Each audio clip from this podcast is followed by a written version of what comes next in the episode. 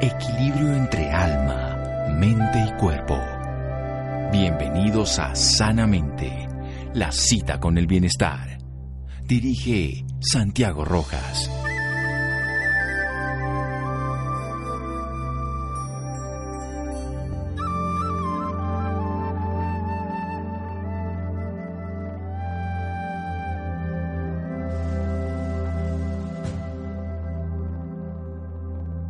La esperanza es el sueño de un hombre despierto. Aristóteles. Buenas noches, estamos en Sanamente de Caracol Radio. Muchas personas les he escuchado esta frase, estoy en una cárcel. Me encarcelaron contra mi libertad y pasaron así gran parte de la cuarentena, aunque ahora se está, digamos, abriendo y muchas personas salen, muchos siguen trabajando en su casa. ¿Realmente están en una cárcel? ¿Realmente es comparable estar esto en una cárcel desde el punto de vista seguramente de la mayoría de personas externamente no, pero internamente en el individuo sí, los puede estar viviendo el confinamiento de esa manera. Por supuesto tienen libertades, puede salir al supermercado de vez en cuando, hacer ejercicio, algunos ya están saliendo a trabajar bien, pero muchos lo han vivido con ese síndrome que genera muchas personas que están en la cárcel. Y por eso quise invitar a una psicóloga de la Universidad de Ibagué con estudios de posgrado que en la Universidad Internacional de Valencia. Ella cursó una maestría de criminología, delincuencia y victimología y trabajó año y medio en la cárcel de Picaleña en la ciudad de Ibagué, donde es oriunda. Allí realizó sesiones grupales individuales de psicoterapia a los internos. Luego estuvo trabajando en un centro de menores infractores en restitución de derechos para estos niños y, los adolescentes. Y su último trabajo fue en una IPS de infectología para pacientes con VIH-Sida, haciendo atención en crisis y apoyados a los en los procesos de diagnóstico, y también en psicoterapia virtual en esta época. Ella se dedica a eso. Un personaje bien interesante porque ha conocido lo que es un infractor, un agresor, lo que es el confinamiento, lo que es la transformación y también ese miedo a, nuevamente salir que muchas personas están viviendo ahora. Reniegan de la condición de confinamiento, pero también del miedo a volver a salir y por supuesto también de lo que es una infección también, en este caso incluso mucho más grave que la del VIH-Sida. Doctora Lorena Apreciado, mucho gusto y buenas noches y gracias por acompañarnos. Hola, doctor Santiago, ¿cómo estás? Muchísimas gracias por tu invitación. Buenas noches a todos los radioescuchas. Muy bien, Lorena. ¿Cómo vive una persona un verdadero confinamiento en las cárceles? Pero usted bien que conoce los dos lugares, quiero decir, en una casa y el confinamiento de un enfermo y de una sociedad, podemos hacer algunos parangones que son útiles para el que está afuera y por supuesto hablemos de los internos penitenciarios en su momento. ¿Cómo es esto? Bueno, Santiago, qué pasa con el concepto que tiene la sociedad acerca de lo que es libertad y lo que es confinamiento.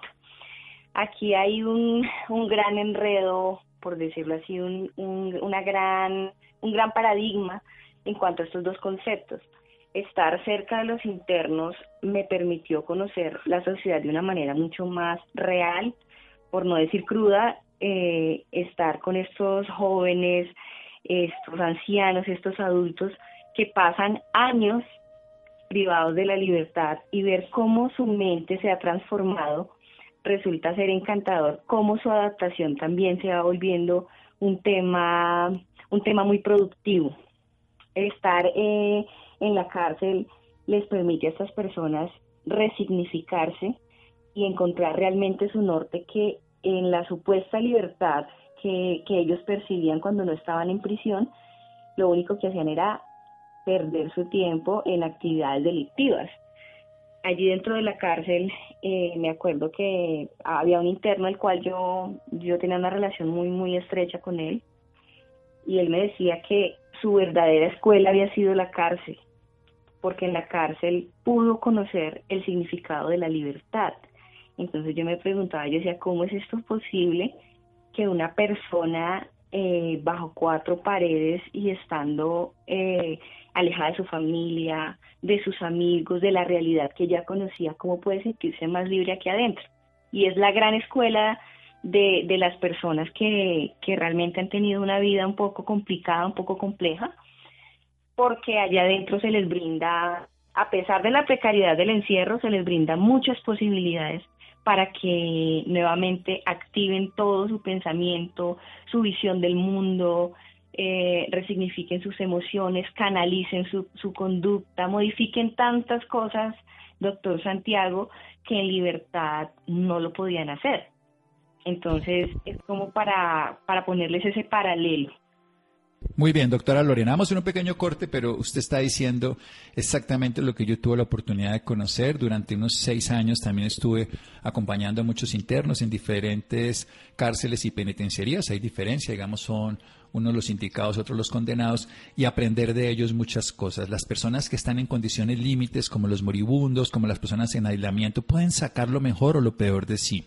Aprendamos de lo mejor que ellos a través de la doctora Lorena Preciado en un momento aquí en Sanamente de Caracol Radio. Síganos escuchando por salud. Ya regresamos a Sanamente. Bienestar en Caracol Radio. Seguimos en Sanamente.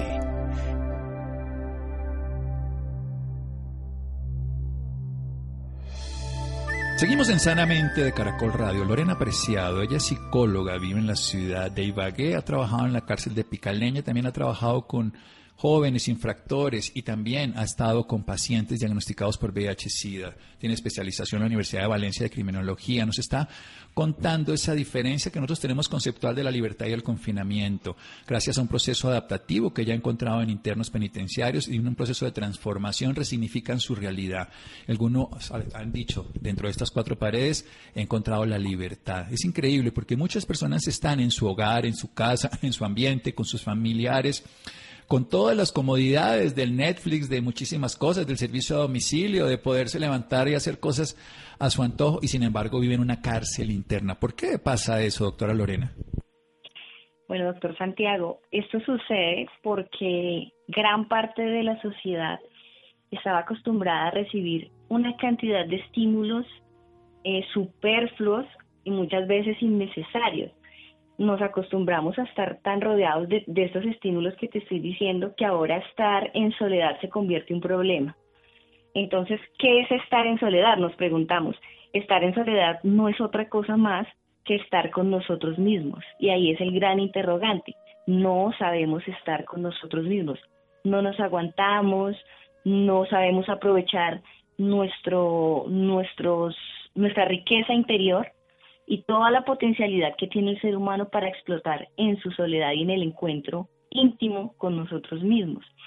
Entonces, ahorita que nombras esto de eh, Netflix y todas estas plataformas que nos ayudan básicamente a distraer la mente, lo que conseguimos con ello es simplemente distraernos de nuestro centro, de nuestra energía vital. Y esta energía vital es la que a muchas personas les ha ayudado a crear y a innovar en estos espacios en donde nos ponen a prueba nuestra mente, nuestra tenacidad, nuestra capacidad de creación. Estos espacios son propicios para, empezar a crear, a emprender, a sacar lo mejor de nosotros. Entonces, eh, quienes me estén escuchando, los invito a que no, el, tema ahorita no es reinventarse, sino resignificar. Resignifiquémonos un poco y miremos qué es lo que hay en nuestro corazón, en nuestra mente, en nuestro interior, qué tenemos para ofrecerle al mundo y empecemos a revisarnos porque tal vez ese mundo que creíamos que era perfecto, donde todos estos estímulos nos hacían eh, distraernos de nuestro interior, tal vez no era el mundo perfecto. El mundo perfecto está dentro de nosotros. Aprovechemos esta cuarentena precisamente para crear. Muy bien, la doctora Lorena tiene la experiencia real, no la teórica, hipotética. Ha trabajado con esos tres grupos vulnerables, pacientes con VIH-Sida, en el diagnóstico, en el acompañamiento, hace psicoterapia a distancia, si a alguien le interesa nos da los datos al final también nos está acompañando en el sentido de a los que estamos ahora viviendo cualquier tipo de condición de adversidad, porque en esa soledad nos está enseñando que nosotros lo que estamos es encontrándonos con quienes somos. Y si no vemos la riqueza interior, entonces queremos huir y correr hacia afuera, a ese mundo donde todo era ideal, pero es mentira. Y aquí dijo algo que me parece maravilloso. Cuando nosotros nos vamos a correr afuera, perdemos la energía vital adentro, esa fortaleza, esas joyas, esa sabiduría está en el interior. Y por eso no es la palabra de moda reinventarse, porque no hay que inventar nada, lo que hay es que resignificar el momento y sacar la fortaleza. Descubrir que tenemos alas y sabemos volar y a veces queremos, teniendo alas, aprender a nadar cuando eso no es lo que necesita. ¿Cómo le diríamos precisamente a personas que se quejan todo el día de esta condición? Es que, es que yo quisiera que esto se acabara ya para volver a la normalidad. ¿Existe esa verdadera normalidad? Fíjese que los internos, usted bien lo dice, la normalidad fuera la caótica y encuentran la paz y el sentido adentro de la cárcel, que sería aparentemente lo peor. Exacto, yo les invito a que se pregunten primero qué es normalidad, qué es lo normal para ustedes. Volver a ese mundo de distracciones, de, de placeres muchas veces mundanos, de tiempo desperdiciado frente a una pantalla, ¿eso es normalidad? Preguntémonos por un momento cómo vamos a resignificar nuestra realidad y aprovechemos ese tiempo. Hay mucha gente desesperada que que me ha llamado y me ha dicho, Lorena, no me aguanto, ya no aguanto a mi familia, no sé qué hacer, no sé cómo comportarme, me da ansiedad, me dan ataques de pánico. ¿Y por qué sucedía eso? Porque aprovechabas toda tu energía en cosas que realmente no llenaban tu mente, tu corazón, tu conocimiento, sino que eran cosas vacías, actividades vacías. Pienso que, que mm, este confinamiento nos va a servir demasiado para realmente empezar a hacer algo con nuestra vida, algo que aporte a este mundo y que pueda servir en una transformación real de adentro hacia afuera para hacer una red de humanos mucho más humanos y más reales. Ahorita que haces la, la comparación, doctor Santiago, con, con los internos, eso me parece a mí maravilloso que ellos hayan podido encontrar su libertad. No digo, no hablo por todos, pero sí por gran parte de los internos que con los cuales con los cuales pude yo trabajar ellos encontraron su libertad allá adentro, porque encontraron otras oportunidades, encontraron la posibilidad y el encanto de la introspección y de la reflexión, cosa que muy pocos hacemos, ¿sí? No nos tomamos un momento del día para meditar, para pensar acerca de nuestra existencia, a qué hemos venido a este mundo y si nuestro paso va a ser banal o realmente va a dejar un rastro, un rastro que va a ayudarle a las futuras generaciones vamos a hacer algo por este mundo. Entonces, realmente la pandemia pienso que, que nos debe servir para el aprovechamiento de nuestro tiempo libre, para resignificarnos, para valorar a los nuestros, para ser más próximos con los demás y para pensar qué estamos haciendo nosotros con nuestra vida, para mirar si realmente era esa realidad la que, la que nos hacía felices, si queremos volver nuevamente a esa plasticidad, a ese mundo irreal. Bien, eso es lo más interesante porque la gente quiere volver a donde estaba en caos y se da cuenta que el único sitio, ese es más o menos el ejemplo que siempre le dicen a uno, me voy a emborrachar porque voy a olvidar y resulta que las penas saben nadar en eso donde uno se está ahogando en alcohol. Y lo que se va a llevar es el mismo conflicto. Entonces, la oportunidad que nos han dado de soledad es de maduración, es de conocernos y es de sacar lo valioso que tenemos.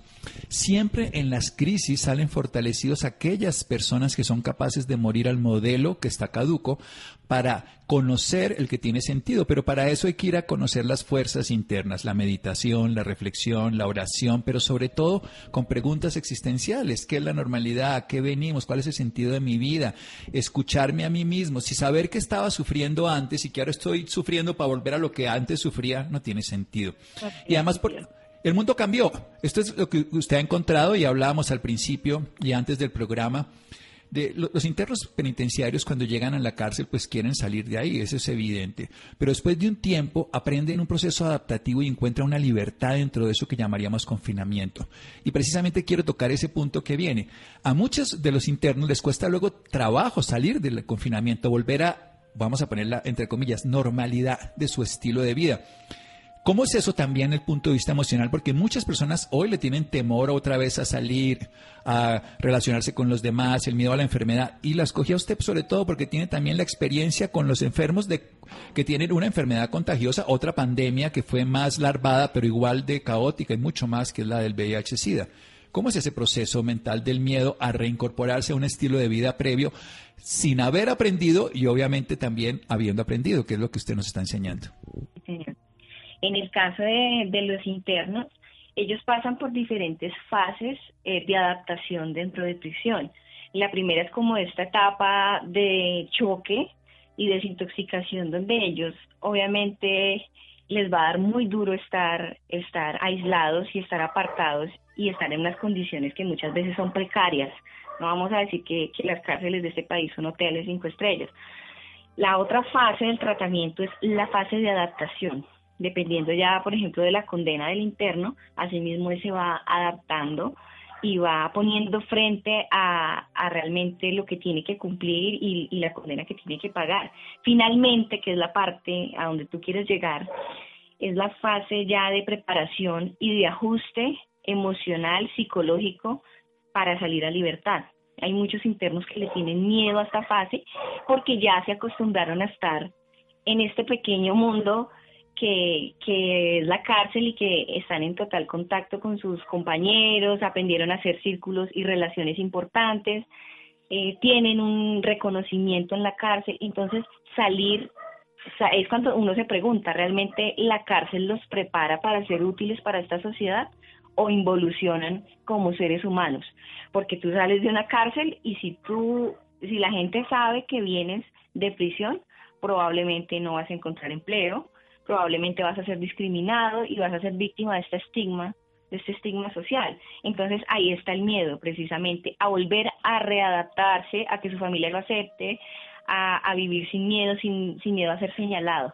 Entonces, si hacemos esa comparación, a la sociedad en estos momentos le puede estar sucediendo lo mismo, miedo al contagio, qué pasará, eh, tengo miedo de pronto de, volver a adaptarme a estos espacios y fuera de ello hay muchas noticias falsas que nutren el pánico de la gente. ¿Qué pasa con estas noticias falsas? Que que a veces eh, las muchas personas no le dan buen uso a las redes sociales y lo que hacen es em, bombardear de pánico las redes sociales y pues muchas personas son víctimas de ello. Bien, vamos a hacer otro pequeño corte para seguir con esa idea, doctora Lorena Preciado, porque precisamente ese manejo de la información puede ser tan tóxica como un veneno. Vamos a seguir en un momento en Sanamente de Caracol Radio síganos escuchando por salud.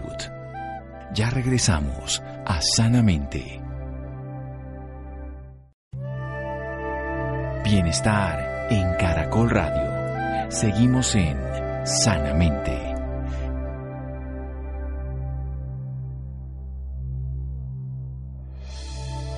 Seguimos en Sanamente de Caracol Radio. Lorena Apreciado, nuestra invitada de hoy, psicóloga, está hablando sobre el confinamiento. Ha trabajado con internos penitenciarios de Picaleña en la cárcel de Ibagué, Tolima. También ha estado con muchachos que son portadores, digamos, de la enfermedad del VIH-Sida, pacientes que tienen la enfermedad. Y entonces esta combinación nos sirve para poder comprender lo que es resignificar este estado de confinamiento o este temor a la enfermedad. También ha ha trabajado con jóvenes infractores. Lo que es interesante es que una persona puede encontrar bienestar cuando se hace amigo de sí mismo, cuando puede quitarse ese temor a conocerse que lo ha disfrazado con el mundo exterior lleno de intensidad y lleno de aspectos muy motivantes, pero ninguno gratificante de fondo y sobre todo ninguno transformador. Por eso hay que hacerse preguntas, preguntas que no sean de estímulos distractores externos, sino preguntas internas, ¿qué es esta normalidad? ¿Qué venimos? ¿Cuál es el sentido de mi vida? Hacer esa pausa, este silencio y todo este confinamiento con estas oscilaciones que van a seguir ocurriendo durante todas estas semanas y meses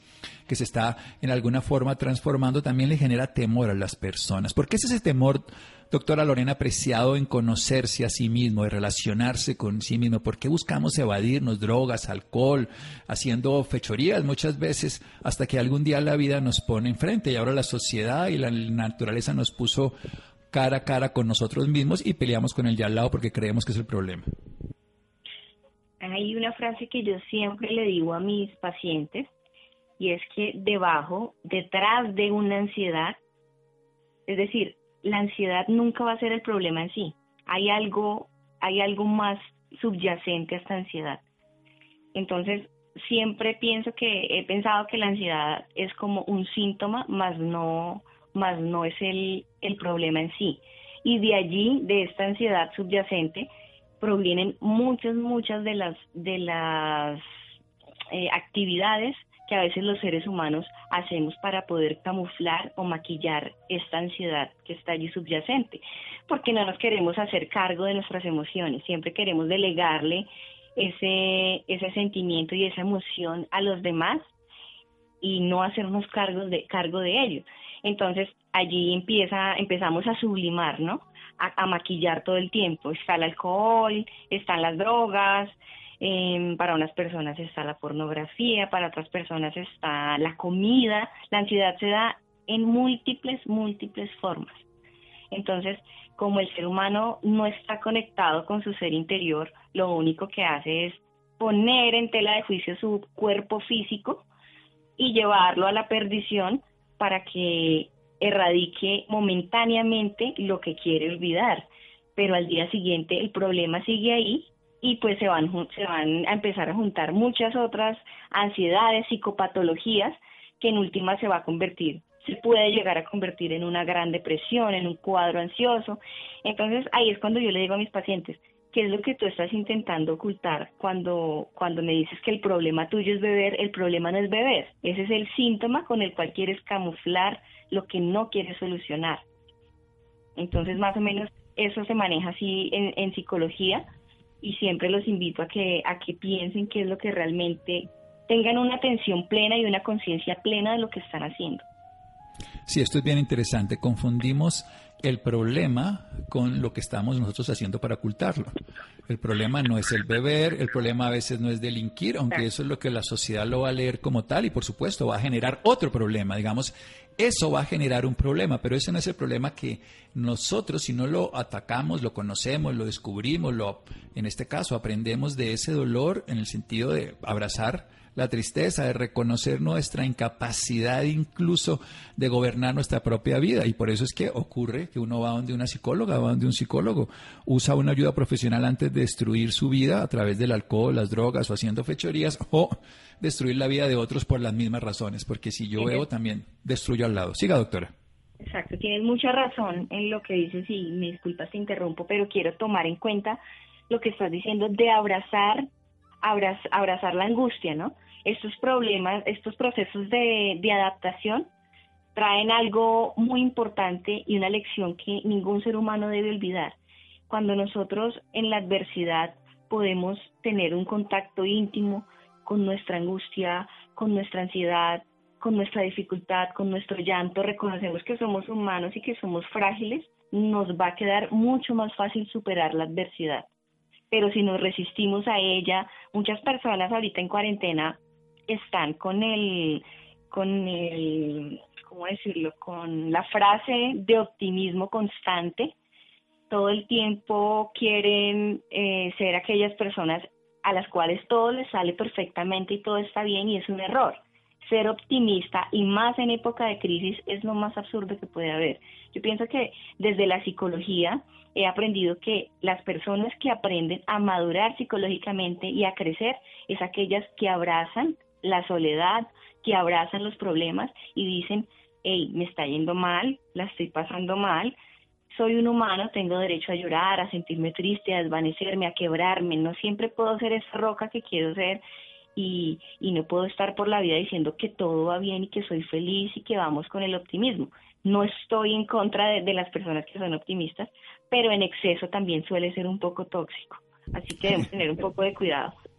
Doctora Lorena, yo repito mucho una frase a mis pacientes de William Arthur Ward que dice, el pesimista se queja del viento, el optimista espera que cambie y el realista ajusta las velas. El optimista cree que todo se va a mejorar y entonces espera que el mundo cambie para que él llegue perfecto. El pesimista no piensa que... Y en cambio, el realista, yo me considero realista, esta es la realidad, esta es la condición, venga a ver qué hacemos. Voy a ver cómo cómo yo me encuentro a mí mismo, cómo abrazo mis dificultades y mis incapacidades, descubro mis dones y los aporto a la vida. Y así me voy construyendo a través de mi ignorancia en el proceso, pero también de la capacidad de abrirme a esa realidad. Y así es como hay que vivirlo.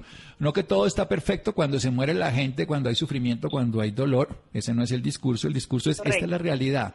Saquémosle el mayor provecho pero para eso tenemos que mirarlo con otros ojos. Ahí es donde está la, diferencia. No con ojos de optimismo de todo va a estar mejor, porque no es cierto, o con ojos de pesimismo porque todo va a estar peor, que tampoco es cierto, sino todo va a estar como yo quiero que esté, porque si yo participo en la transformación, yo voy a ser parte del cambio o parte del problema, por supuesto. Cuénteme un poco, hablemos de algo esencial que tiene que ver con el diagnóstico de la enfermedad. Usted tiene la experiencia de, hoy en día, Yo recuerdo en la universidad año 82, cuando se diagnosticaba a los pacientes de VIH 83, el, el horror que le tenían, y incluso en esos años quemaban las casas de las personas que tenían VIH-Sida. Hoy estamos haciendo lo mismo con pacientes con COVID.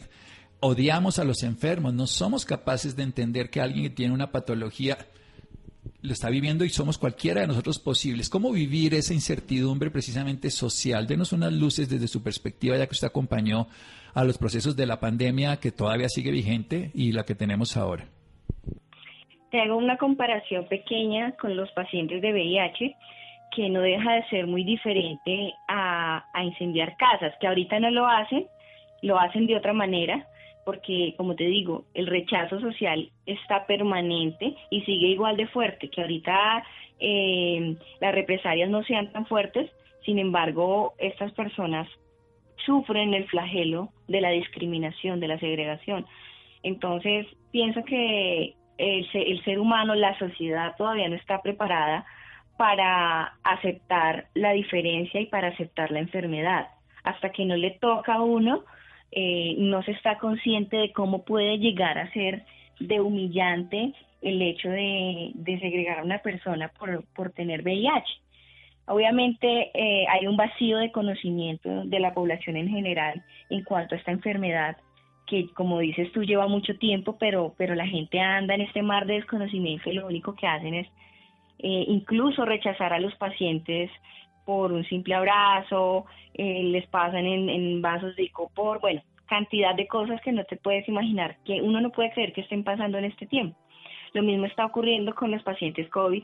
Me parece algo increíble que en este momento las personas estén llegando a ese punto de incendiar casas, de, mm, tirar piedras a las viviendas, me parece algo de otro mundo. Entonces, pienso que también eh, la génesis de este comportamiento surge del vacío de conocimiento y obviamente de un miedo irracional al contagio. Y ahí es cuando uno tiene que tener mucho cuidado con estas noticias que, que te estuve diciendo hace un momento, que lo único que hacen es generar pánico. Sí, esto es bien interesante desde el punto de vista de darse cuenta que la que está enferma es la sociedad y los otros tienen un virus, así de sencillo. Es más enfermo el que quiere linchar al que está con una patología y que, lo quiere matar porque está evidentemente demostrando una incapacidad de tener compasión, tolerancia, respeto, generosidad y todas las cualidades humanas que probablemente ese enfermo sí las tiene y, está siendo víctima porque ha sido contaminado como cualquiera de nosotros nos puede pasar. O sea, para tener VIH-Sida no hay que ser homosexual, no hay que ser heroinómano, no hay que ser ni siquiera promiscuo. Puede tener eso, puede no tenerlo, pero puede ser cualquier persona. Y lo mismo con el COVID. Esto sería la enfermedad del COVID-19. No tiene sentido que lo discriminemos. Una última reflexión, precisamente para aquellos que están viendo con desesperación que esto no se acaba y que sabemos que se va a demorar. No sabemos cuánto, ni tal vez importa, pero sí podemos cambiar la actitud frente a eso. Bueno, quienes en estos momentos se encuentren en un periodo tal vez de desespero, de ansiedad, de, no saber cuál es su camino y de pronto creer que, que este confinamiento los va a enloquecer, los invito a que tomen así sea 10 minutos de su día, ya sea al despertar o antes de dormir, y medite. La meditación es algo que ustedes pueden hacer y pueden empezar a conocer su poder interior hay muchas, hay muchas herramientas con las cuales ustedes pueden empezar a meditar. La meditación nos ayuda mucho a controlar y a regular, canalizar nuestra emocionalidad, porque a veces somos más impulso que persona y por eso actuamos de una manera poco eficiente, poco veraz. Entonces pienso que eh, lo primero que podemos hacer es la meditación puede ser uno de los puntos que trabajemos durante el día, dediquemos 10 minuticos a pensar, a respirar, a ser conscientes de la respiración, que muchas veces olvidamos por, por el afán del día a día. Lo otro, empecemos a organizar nuestros horarios, ¿sí? Como veníamos eh, de una vida tan, tan rápida, de estar haciendo una actividad y otra, los, los estímulos superfluos que llamo yo, tratemos de organizar nuestro día a día con actividades que podamos hacer en nuestro hogar. Entonces, destinemos una hora al ejercicio, otra hora a la meditación, em, una hora para jugar con mis hijos, con mis hermanos, voy a realizar una receta, ¿sí? O sea, exploremos nuestras potencialidades. No, pero es que yo lo único que sé es hacer mi trabajo, es estar en la oficina, es cumplir horarios, es no, o sea, yo creo que el ser humano es mucho más que eso, somos humanos y la palabra lo dice, no somos robots, no somos máquinas destinadas a cumplir ciertas actividades a cierta hora. Entonces, por favor, los invito a que sepamos estar en soledad y recuerden que en soledad es estar con nosotros mismos. Estar con nosotros mismos es conocernos a nosotros mismos y conocerse a sí mismo es el primer paso de la sabiduría, decían los antiguos. Y así sabemos quiénes somos y para qué somos útiles. Doctora Lorena, ¿dónde la podemos ubicar? Personas interesadas en sus servicios profesionales. Recordemos que es psicóloga tiene especialidad en criminalística, que ha acompañado a internos penitenciarios también a muchachos infractores y a pacientes con diagnósticos de la enfermedad del VIH-Sida. O sea que en esta situación de confinamiento, en esta consideración del estilo de vida moderno, tiene muchos argumentos como lo que nos ha dicho en el programa de hoy. ¿Dónde la ubicamos? Yo tengo una página um, por Instagram, me pueden encontrar como arroba raya el piso cultivando mentes así aparezco, ahí están eh, muchas publicaciones que he realizado en torno al, ámbito carcelario, eh, a la restitución de derechos de los chicos y temas de psicología en general. Muy bien, entonces a través de Instagram, arroba raya al piso cultivando mentes, ahí la conocí, ahí leí todos sus informes y por eso la trajimos para que todos aprendamos de ella. Doctora Lorena, muchísimas gracias. Doctora, a ti muchísimas gracias por este espacio tan interesante para todos los colombianos y las personas en el exterior que te puedan escuchar. Es maravilloso poder contar con una persona como tú. Qué honor, muchísimas gracias y gracias por toda esa información, esos tips que nos permiten comprender que la libertad es interna, que la soledad nos lleva a esa libertad y que la cárcel es imaginaria. Estemos en un palacio o estemos en una prisión, depende de cada uno de nosotros. Es como nos tomamos la vida y ahora definimos cada uno lo que queremos para nosotros. Arroba raya al piso cultivando mentes en Instagram, la página de la doctora Lorena Preciado. Muchas gracias, doctora Lorena. Seguimos en Sanamente síganos escuchando por salud. Ya regresamos a Sanamente. Bienestar en Caracol Radio. Seguimos en Sanamente.